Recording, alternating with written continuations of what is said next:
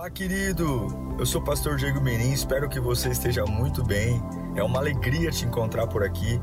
Nosso objetivo é colocar mensagens que gerem confronto, despertamento e abençoem a sua vida. Em instantes você vai ouvir um sermão e eu espero de verdade que Deus fale com você. Se você puder também me siga em, nas minhas redes sociais, sempre estamos colocando conteúdos que gerem confronto e inspiração. Eu desejo um bom sermão para você e que Deus te abençoe sempre. Quero que você abra a sua Bíblia no Evangelho. Evangelho de Mateus. Oh, perdão, Evangelho de João. Evangelho de João, capítulo 18.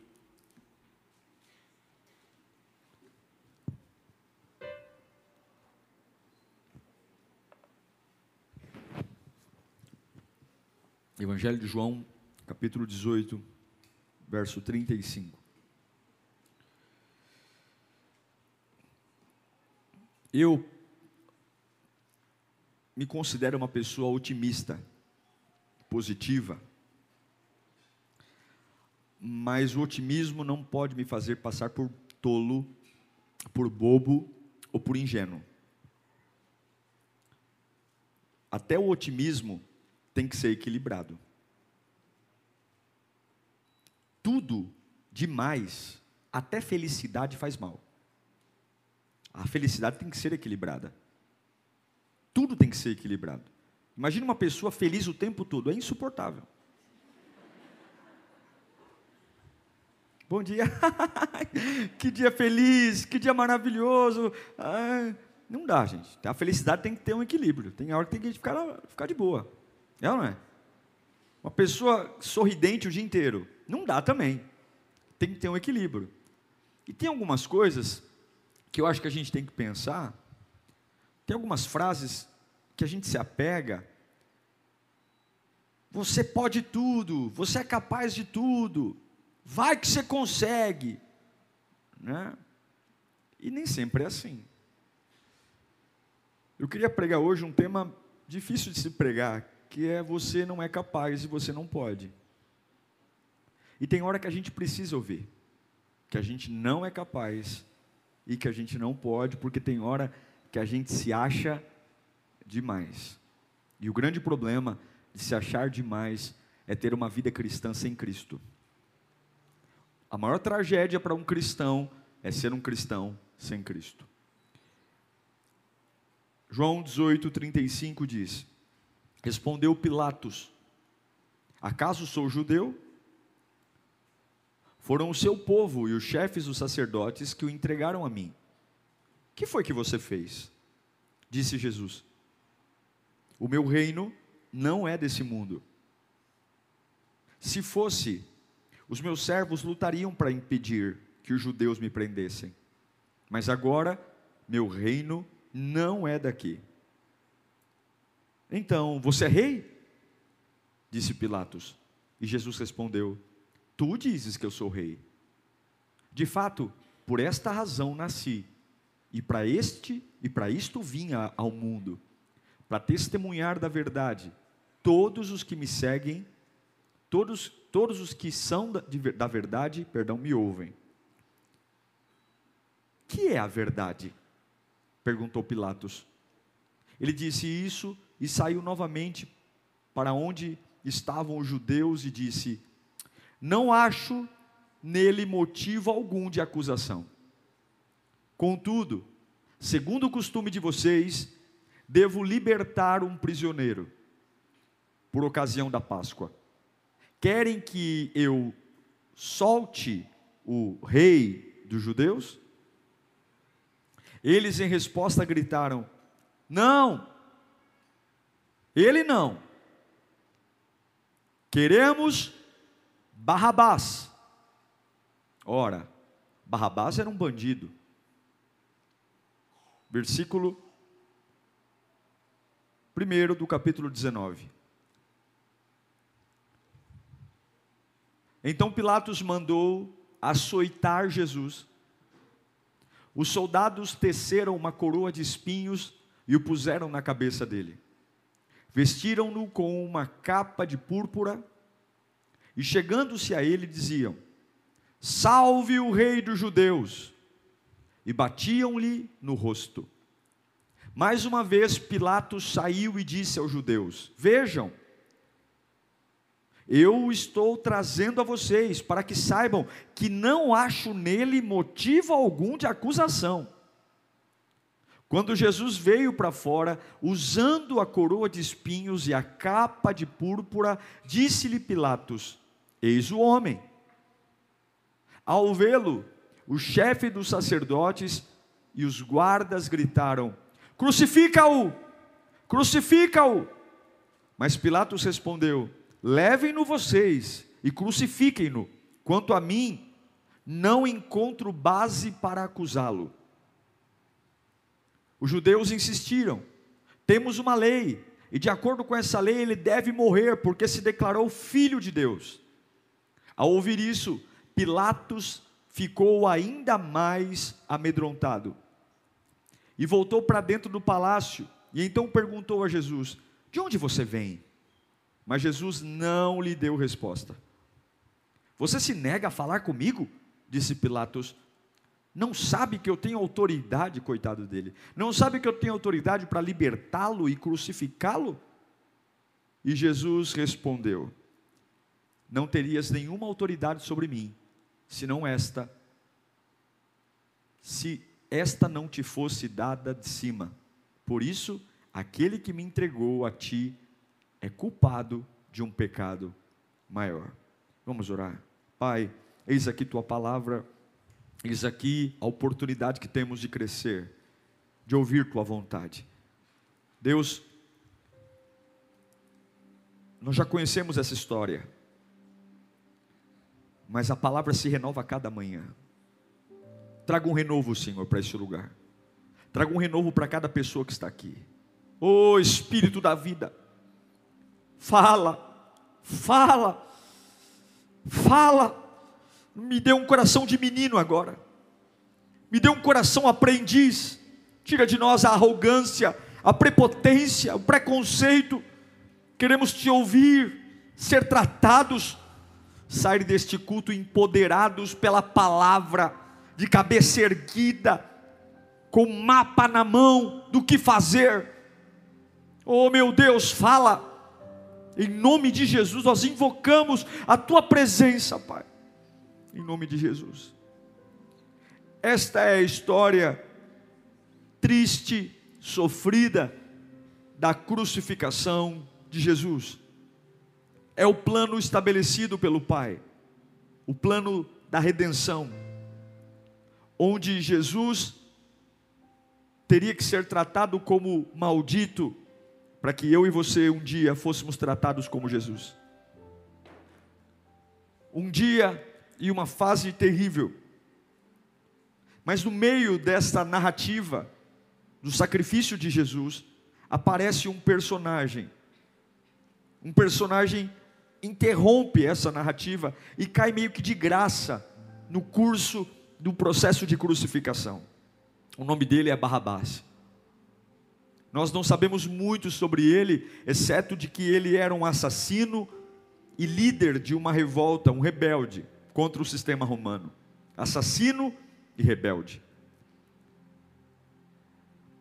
A gente percebe que no meio de um episódio onde Jesus é o centro, aparece um homem do nada no meio da história da crucificação. E nesse momento, Pilatos acha que tem domínio. Pilatos olha para Jesus e diz: Responda-me alguma coisa, tente me convencer, porque eu posso condená-lo e posso absolvê-lo.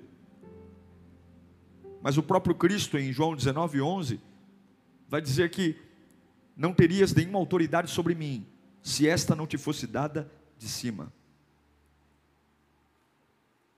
Pilatos está na frente de um povo judaico, judeu, que tem fome de sangue, ódio, raiva, e ele se vê num beco sem saída porque estão odiando um homem em que não há crime, não há culpa, mas há um ódio. E aí Pilatos vê uma brecha legal, porque na tradição judaica, na Páscoa se libertava um criminoso. Ele vê essa brecha e talvez motivado dizendo: agora eu vou convencer essa galera de que o que eles querem é uma bobagem. Ele traz Barrabás, um prisioneiro condenado, um prisioneiro que merece morrer, um rebelde, um assassino, coloca do lado do nosso Cristo e ele faz uma pergunta muito difícil de ser feita: O que vocês querem? O que vocês querem? Meu Deus, isso é uma blasfêmia. Isso é um absurdo, é ir longe demais. Comparar o nosso Cristo, o nosso Salvador, com um assassino e perguntar para o povo o que é que eles querem, o que é que eles escolhem. De um lado, um prisioneiro legítimo, um homem que merece morrer, merece sofrer, merece a cruz. E do outro lado, um homem que curou, libertou, salvou, amou, compreendeu, ensinou. De um lado, alguém que merece a pena de morte, e do outro lado, um homem que merece, um Deus que merece ser honrado. De um lado, alguém que merece correntes, cruz, morte. Agora, Jesus, o que ele fez para estar ali? O próprio juiz, Pôncio Pilatos, é muito claro dizer: não há nada, gente. Ei, judeus, não há nada para condená-lo, nada. Mas sabe quando você está tomado por um ódio? Que você está cego, simplesmente você não está nem aí para fatos. Esse é o ser humano. O ser humano é uma raça terrível, gente. Nós somos muito ruins. Nós nos deixamos ser levados por nossos sentimentos, ficamos cegos para os fatos e muitas vezes, muitas vezes somos injustos, ingratos. E o que que o povo grita? Solte Barrabás. Essa pergunta, quando eu estava lendo esse texto ontem, ela doeu no meu coração. Quando Pilatos diz: O que vocês querem? Deveria ser uma resposta clara. Nós queremos Jesus, solte Jesus. Não, não preciso nem amá-lo, eu, eu, não preciso nem adorá-lo. É, é, é, é claro, esse esse personagem, esse homem, ele é inocente. Pasme vocês, Pôncio Pilatos, antes de colocar Jesus do lado de Barrabás, ele manda Jesus ser levado ao tronco e propositadamente ele manda espancar Jesus. Ele bate em Jesus. Ele coloca uma coroa na cabeça de Jesus. Ele, depois de esfolar suas costas, destruindo a pele, arrancando a carne, joga uma capa de púrpura, exatamente para judiar ainda mais dele, para drenar o sangue. Porque a ideia de Pilatos talvez seja: vou colocar um homem que já apanhou, já foi punido, quem sabe assim eu consiga tocar no coração desse povo para que eles deixem ele ir. Mas não adiantou. As pessoas dizem: nos deem Barrabás, nos deem Barrabás. E aí, a cela é aberta. Está comigo aí? A cela é aberta. Abrem a cela, tiram as algemas e Barrabás desce as escadarias do pretório romano livre. E o que mais me intriga é, ele não olha para trás. Não existe um registro de Barrabás descendo as escadas olhando para Jesus dizendo: Valeu, hein? Obrigado, hein? Eu, eu, imagino um Barrabás descendo as escadas, sendo aplaudido, ovacionado pela multidão eufórica, dizendo: Uau, conseguimos! E talvez Barrabás deve ter pensado: Eu sou amado, hein? Olha como eu sou querido, olha quantos seguidores eu tenho, olha quantos fãs eu tenho, uau! Porque minutos atrás eu era um condenado, um assassino e queria para a cruz. Agora o povo grita o meu nome, agora o povo diz: Uau! Venha, Barrabás, venha para a liberdade, venha, venha. Enquanto ele desce as escadarias, fica alguém calado, como se dissesse: vá viver sua vida, eu vou ficar aqui no seu lugar. Vá viver sua vida, vá retomar sua liberdade, vá retomar seus planos. Sua ficha está limpa, eu fico aqui. Eu fico aqui para pagar o preço que era para você pagar. O que me intriga é que não, não há nenhum registro de consciência em Barrabás, nenhuma crise de gratidão, de olhar para trás, de abraçar Jesus, de falar: obrigado, viu? Obrigado, você limpou a minha ficha, você me deu uma oportunidade. Não há nenhum registro de dizer para de Barrabás olhando para trás e dizendo: Eu te devo tudo agora. Porque não tinha nada, eu não tinha vida, eu não tinha esperança, eu não tinha fé, eu não tinha perspectiva, e agora, do nada, você ficou no meu lugar e eu tenho tudo. Não, gente, você não encontra em Barrabás 1% de consciência. Não existe nenhum tipo de reflexão sobre o que e quem estava lhe dando uma vida nova.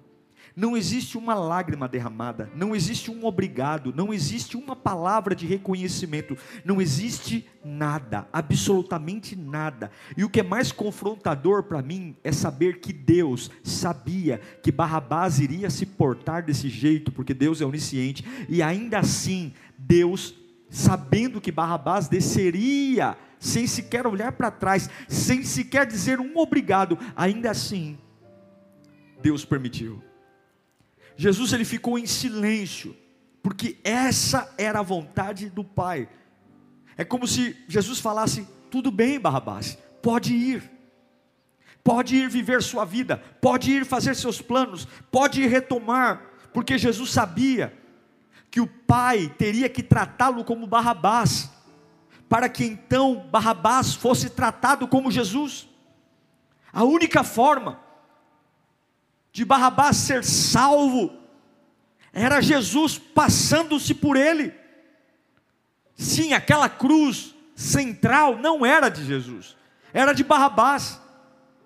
700 anos antes, já estava predita o que aconteceria, e ainda assim, ainda sabendo que Barrabás não olharia para trás, não haveria um obrigado, não haveria uma palavra de gratidão, não haveria uma lágrima, não haveria um reconhecimento. Ainda assim, sendo tirado do corredor da morte, tirado da morte espiritual, Jesus tomou o lugar dele. Eu tenho certeza que Barrabás deve ter pensado: valeu, galera que gritou meu nome, valeu, multidão que me escolheu.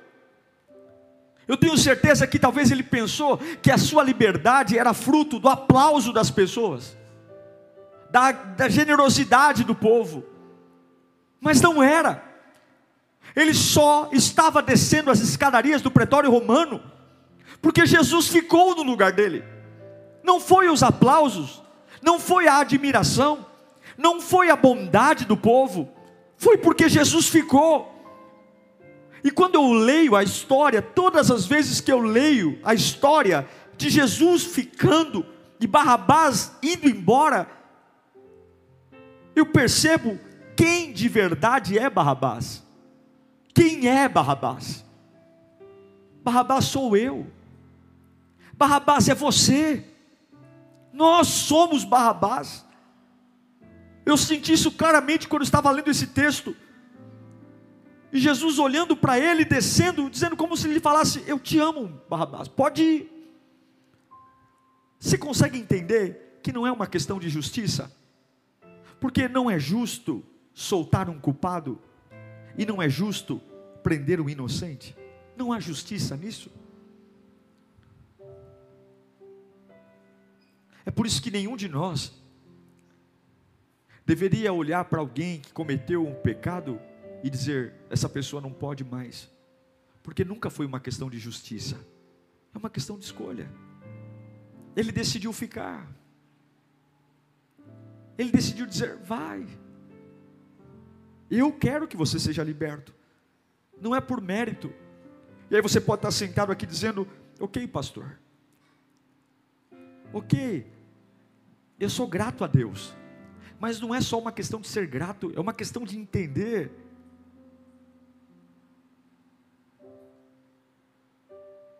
é muito mais do que gratidão.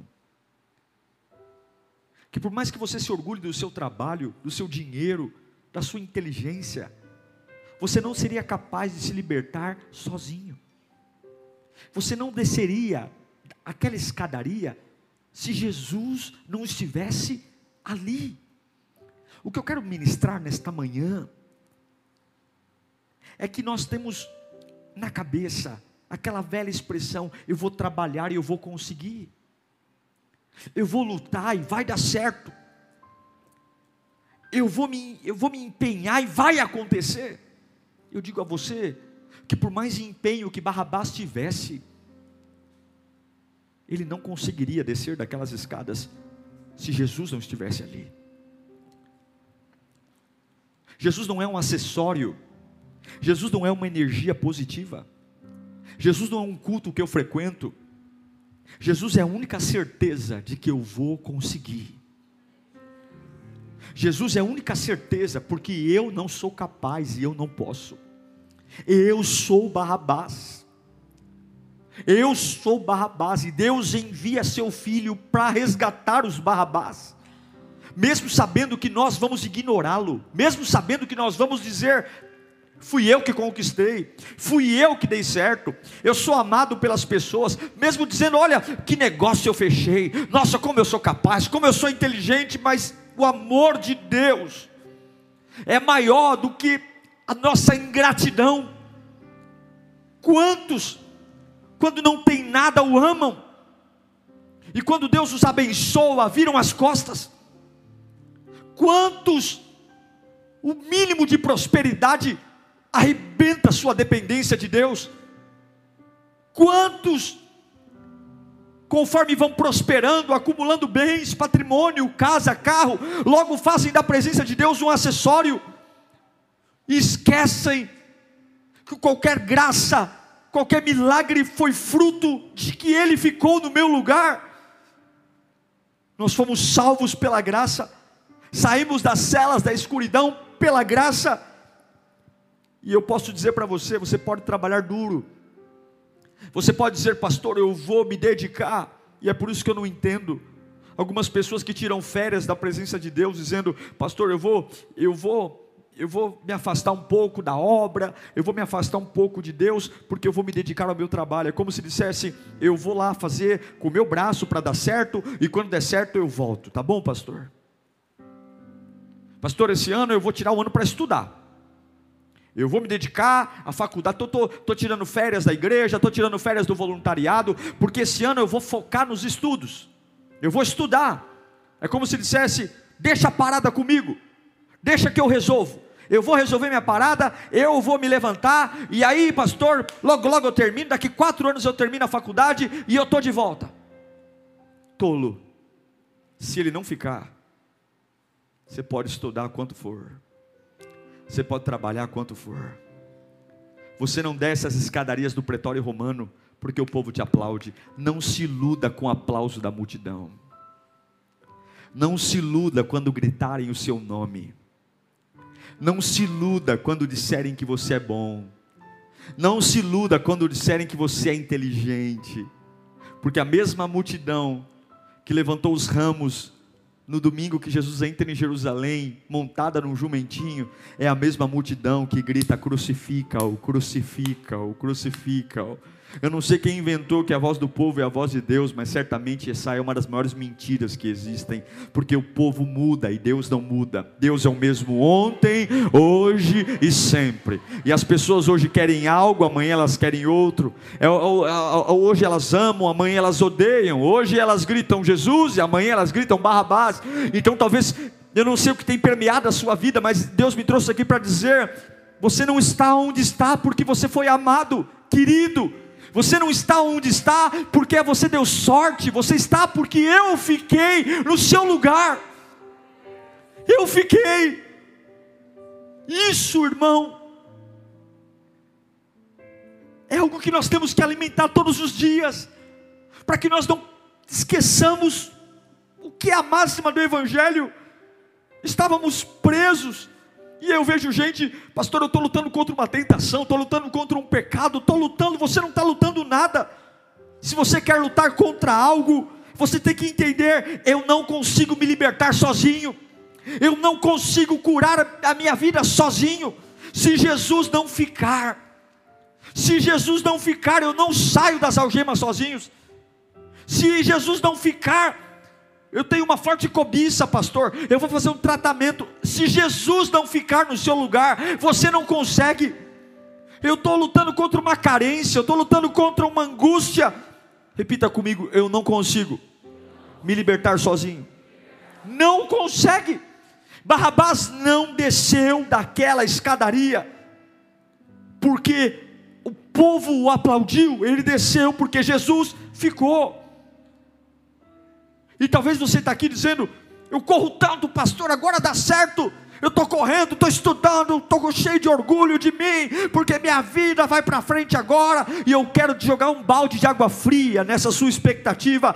Por mais que você dê duro na vida, trabalhe igual um cão, por mais que você estude, se Jesus não ficar na sua cela, você não é capaz de restaurar seu casamento, você não é capaz de restaurar seus filhos, você não é capaz de restaurar seu ministério, você não é capaz, eu quero tirar de você toda a expectativa, porque a única forma de você dar certo na vida e descer com a ficha limpa, sem vergonha, sem acusações, sem medo, é se Jesus ficar. Você não é páreo para os poderes do inferno. Você só é páreo se Jesus ficar. Você não é páreo para os impulsos que te levam a pecar. Não adianta. Não, agora, pastor, eu estou concentrado, eu não vou pecar mais. Vai. Vai cair várias vezes. Você não é páreo para os desejos da carne. Você é páreo se Jesus ficar. Você não é páreo para as tentações. Você nunca vai vencê-lo sozinho. Você não é capaz. Você não é capaz de administrar tudo o tempo todo. Você não é capaz. Você não é capaz de dar conta de todas as demandas. Se você viver sozinho, você vai ser mais um nas estatísticas das pessoas que fracassam. Das pessoas que tentam, tentam, tentam. E é por isso que é muito mais fácil não vencer do que vencer. É por isso que é muito mais há muito mais derrotados do que vencedores. É por isso que há muito mais desistentes do que pessoas que terminam. É por isso que há muito mais lágrima do que sorriso. Porque nós não podemos. Eu quero dizer para você que não há nenhuma resposta dentro de você. Faça meditação, faça autoconhecimento. Nós somos pobres, cegos e nus toda a esperança está em Jesus. Não há resposta em mim, não há verdade em mim, não há vida em mim. Eu estou em pé por pura graça e misericórdia de Jesus.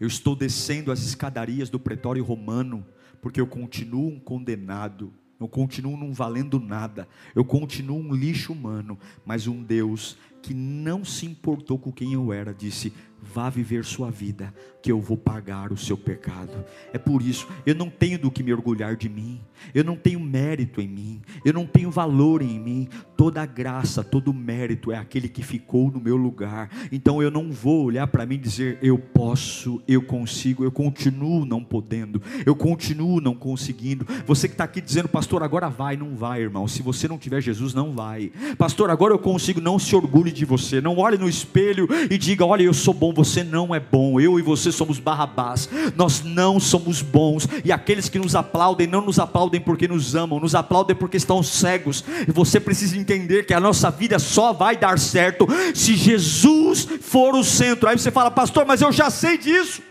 isso é óbvio, está na cara, mas nós não vivemos assim trocamos a fé, não temos disciplina, não temos devoção a Deus, não oramos, não jejuamos, não lemos a Bíblia, nos momentos difíceis, não lembramos dEle, compramos coisas sem orar, vendemos coisas sem orar, começamos relacionamentos sem orar, entramos em empresa sem orar, por quê?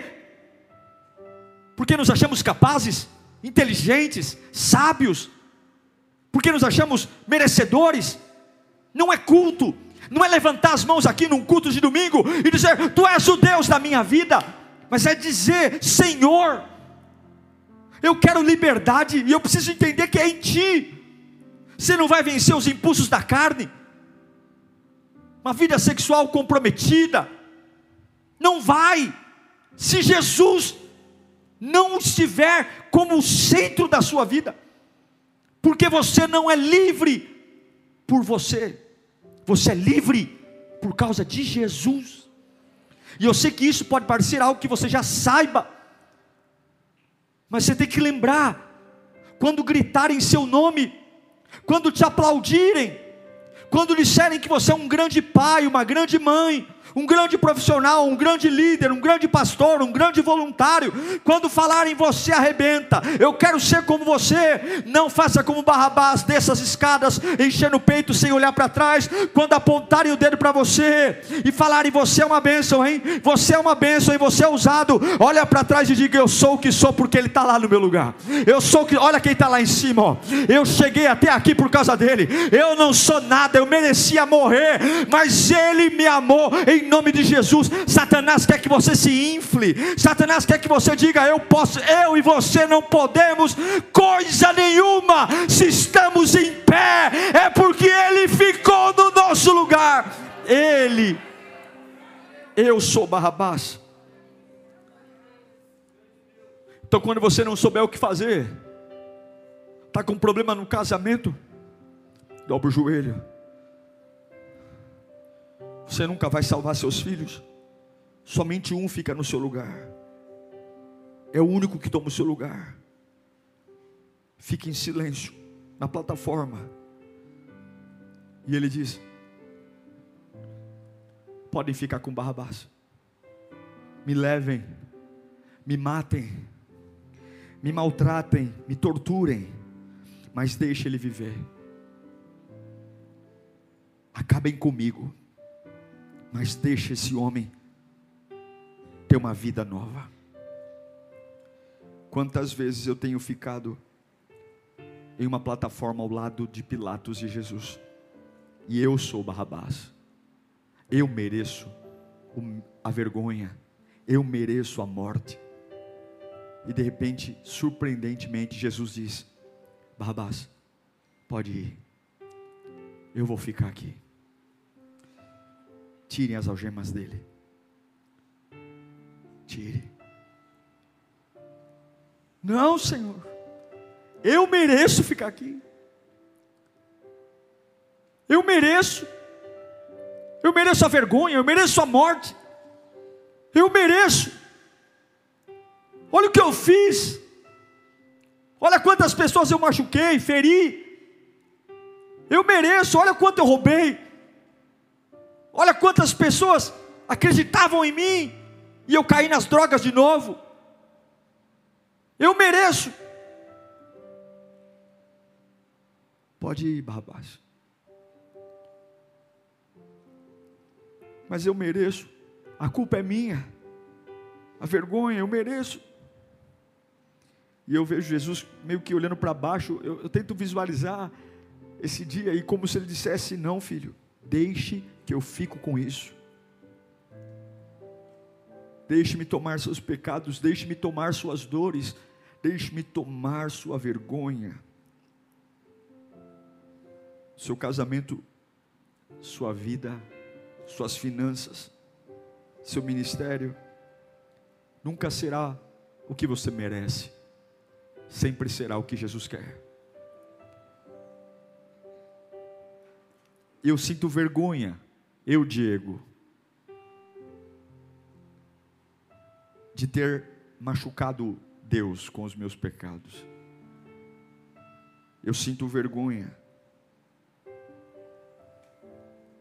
Mas todas as vezes que eu sinto vergonha, Ele olha para mim e diz: Eu vou estar aqui quantas vezes forem necessárias, para que você tenha uma nova chance. Desça, Barrabás. Vá. Eu não me importo. Eu não me importo, filho. Vai lá. Vai viver a vida. Vai lá. Você não pode.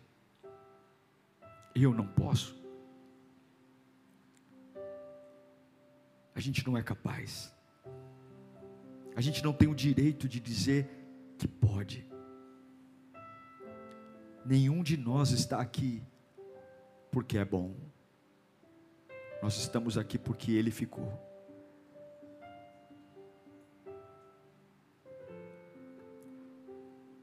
Aqui não é justiça, porque por justiça nenhum de nós estaria aqui, é porque Ele nos amou.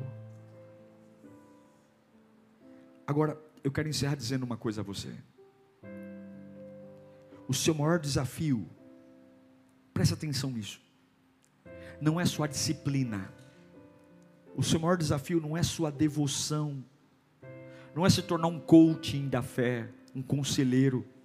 O seu maior desafio não é o quanto de, de vezes você vem à igreja, mas o seu maior desafio é acreditar no Evangelho.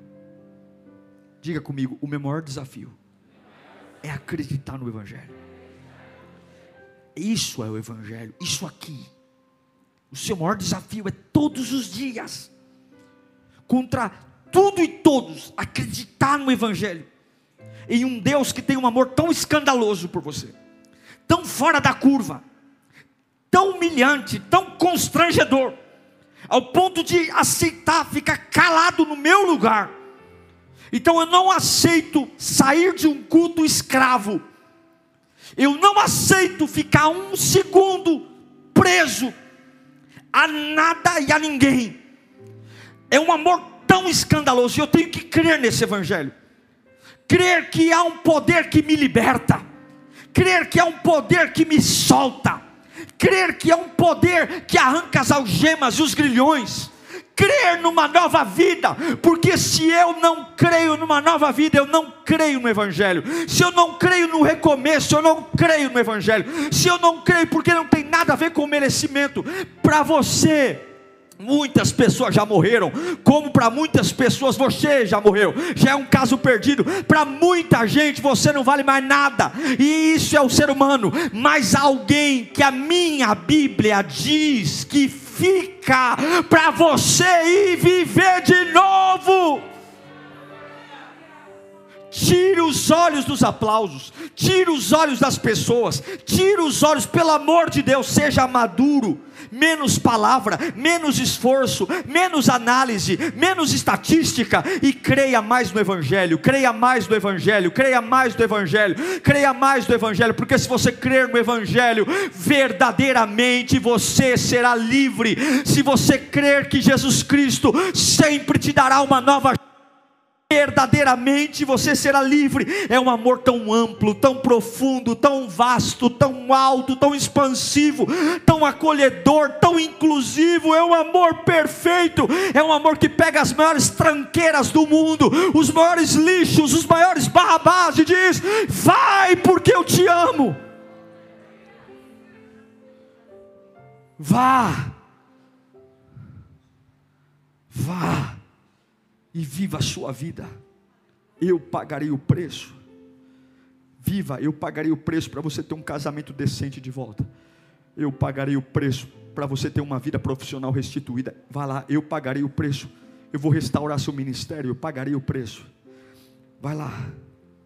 A pergunta que eu faço para orarmos é: quando foi? Em que momento da nossa vida nós começamos a pensar que iríamos nos libertar sozinhos? Quando foi que cometemos esse erro grave de achar que nós iríamos nos livrar sozinhos. Repita comigo: ainda é Jesus. Para sempre será Jesus. E nunca vai parar de ser Jesus. Vamos dizer de novo: diga, ainda é Jesus. Para sempre será Jesus. E nunca vai parar de ser Jesus. Olha, podem te convidar para as maiores experiências, as maiores ferramentas, os maiores congressos, as maiores conferências, as maiores campanhas, Você pode se preocupar em ouvir os maiores pregadores, você pode ler os melhores livros, você pode ir aos montes mais ungidos, você pode acordar nas suas madrugadas, você pode ter gurus espirituais, você pode abrir a Bíblia no Salmo 91 e deixar na sala, você pode é, ser amigo de profeta, de apóstolo, de bispo, de pastor, você pode participar de, de encontro com Deus, você pode participar de fogueira, de, de chaminé, do que quer que seja. Somente o sangue de Jesus liberta você. Não se iluda com métodos não se iluda com ferramentas. Não se iluda com homens. Você só vai descer livre porque Jesus ficou no seu lugar. O sangue de Jesus é suficiente. O sangue de Jesus é suficiente. O sangue de Jesus é suficiente. O sangue para te dar uma vida nova. Cada desafio, cada tentação, cada obstáculo, o sangue de Jesus é suficiente. Cada trauma, cada pancada, cada dificuldade, cada impedimento, cada cegueira, o sangue de Jesus é suficiente. Não é a multidão que grita o meu nome, é o sangue de Jesus não é a força do meu braço, é o sangue de Jesus. É o sangue de Jesus. Sempre será Jesus. Sempre será Jesus. Sempre é o Cristo que ficou no meu lugar para que eu descesse. Sempre será Jesus. É Jesus. Vai falando, é Jesus. Vai falando, vai falando. Jesus sempre foi o Senhor. Vai falando, vai falando. Senhor é o, é, é o Senhor Jesus. Sempre será Jesus. Sempre, sempre. Vai falando, eu não sou capaz, eu não posso. É Jesus. Vai falando, se você está se sentindo orgulhoso de você você. Não, não, não, irmão, é Jesus, é Jesus, é Jesus, é Ele que vai pagar o preço, é Jesus, é Jesus, é o amor dele, é o amor dele por você, é o amor dele, e você está aí sofrendo por causa dos aplausos, por causa das vaias, é Jesus, o povo não sabe o que quer, o povo não sabe o que quer, o povo não sabe o que diz, o povo uma hora ama, uma hora odeia, o povo uma hora aplaude, uma hora vaia, não ande pela voz dos, dos homens, não ande, mas saiba que você vai ser livre, não é porque a multidão te aplaude te vaia, mas é porque Jesus ficou no seu lugar. A sua vida nova está em Jesus, a sua carreira profissional está em Jesus, a sua dignidade está em Jesus, a sua família está em Jesus. Então hoje, meu irmão, você que está descendo essa escadaria livre, ah, pastor, eu me batizei recentemente. Não se iluda, você só se batizou porque Jesus te ajudou. Ah, pastor, graças a Deus uma porta de emprego abriu. Não se iluda, não é tua faculdade, não, não é alguém que te indicou, é Jesus. Meu irmão, não esqueça disso, nunca esqueça disso. Você não é capaz, você não pode, é Jesus, só Ele. Só Ele, é Jesus. É Jesus, vai falando o nome dele, para tua alma lembrar, vai falando o nome dele, para o teu espírito lembrar. Você não pode se iludir, você não pode se perder, você não pode descer a escadaria achando que foi sorte, achando que você não, não, não, não, não, não, não foi sorte, não foi boa vontade das pessoas. É Jesus, é Ele que me liberta, é Ele que me faz levantar de manhã, é Ele que me coloca de pé, é Ele que me dá energia, é Ele que me dá força, é Ele que me renova, é Ele que me dá futuro, é Ele que perdoa meus pecados, é Ele que garante existência, é Ele que traz esperança, é Jesus, não há ninguém outro, não é mulher, não é filho, não é empresa, não se iluda, se não for o Senhor, ora diga Israel, é Jesus, é só Ele, é Ele que cura, é Ele que não foi o médico, não, não foi o médico, foi Jesus, não foi o remédio, foi Jesus, só Jesus, eu só desço da escada, porque Ele ficou no meu lugar. Já era para eu ter morrido, já era para eu estar tá fedendo, já era para eu estar tá morto, já era para eu estar tá na lama, e eu não estou na lama, não é porque há valor em mim, não, é porque Jesus ficou no meu lugar. Todas as vezes que você quiser crescer na sua vida, profissionalmente, espiritualmente, familiar. Lembre a sua alma: quem será capaz de te fazer crescer? Todas as vezes que você quiser desenvolver, lembra que ficou alguém lá atrás. Eu já vi gente com muito potencial para ser abençoado. E Deus falava assim: Eu não posso abençoar mais essa pessoa porque ela não sabe lembrar quem está abençoando. Não torne as bênçãos de Deus maldição na sua vida. Não ache que é você. Lembra. Não deixa subir a cabeça. Se você tem tido agenda corrida, cancele outras coisas, mas não toca naquilo que lembra quem é que garante que você está em pé. Eu vou dizer para você, eu fiz quatro faculdades na minha vida. Eu nunca me afastei da presença de Deus por causa de uma faculdade. Nunca. Eu trabalhei no interior de São Paulo. E eu nunca perdi um culto. E hoje tem até culto online. Eu sempre priorizei o reino, casa de Deus. Obedeci a Deus. Sempre. Porque eu sei quem é que ficou para eu descer a escadaria. Não esqueça quem ficou para você descer a escadaria. E quando sua alma disser assim, você é demais. Nossa, você, meu, é um exemplo. Nossa, você. Quando alguém apontar e falar assim, eu quero ser como você, você fala, você não sabe de nada. Eu estou livre porque alguém ficou no meu lugar. Alguém ficou. Você quer saber por que eu sou como estou? Abre a sua Bíblia e fala, vou te mostrar Jesus Cristo. Eu queria que você fechasse os olhos, vamos para casa, mas você renovasse a sua aliança com Deus nessa, nessa manhã. Fala, Senhor Jesus, me perdoa por eu esquecer muitas vezes. Senhor Jesus, me perdoa muitas vezes por eu eu não te dar o devido valor, Senhor. Me perdoa. Muitas vezes porque eu me envolvo na minha correria e eu esqueço do Senhor. Peça perdão a Ele. Senhor, nós pedimos perdão nesta manhã. Das vezes que a gente corre, corre, corre e fala, tá tudo bem, eu estou conseguindo. Não, Senhor, me perdoa, é o Senhor. O Senhor que ficou, o Senhor que ficou, meu Deus. Eu sou Barrabás, Pai. Eu merecia morrer, eu merecia morrer e eu estou vivo porque o Senhor ficou.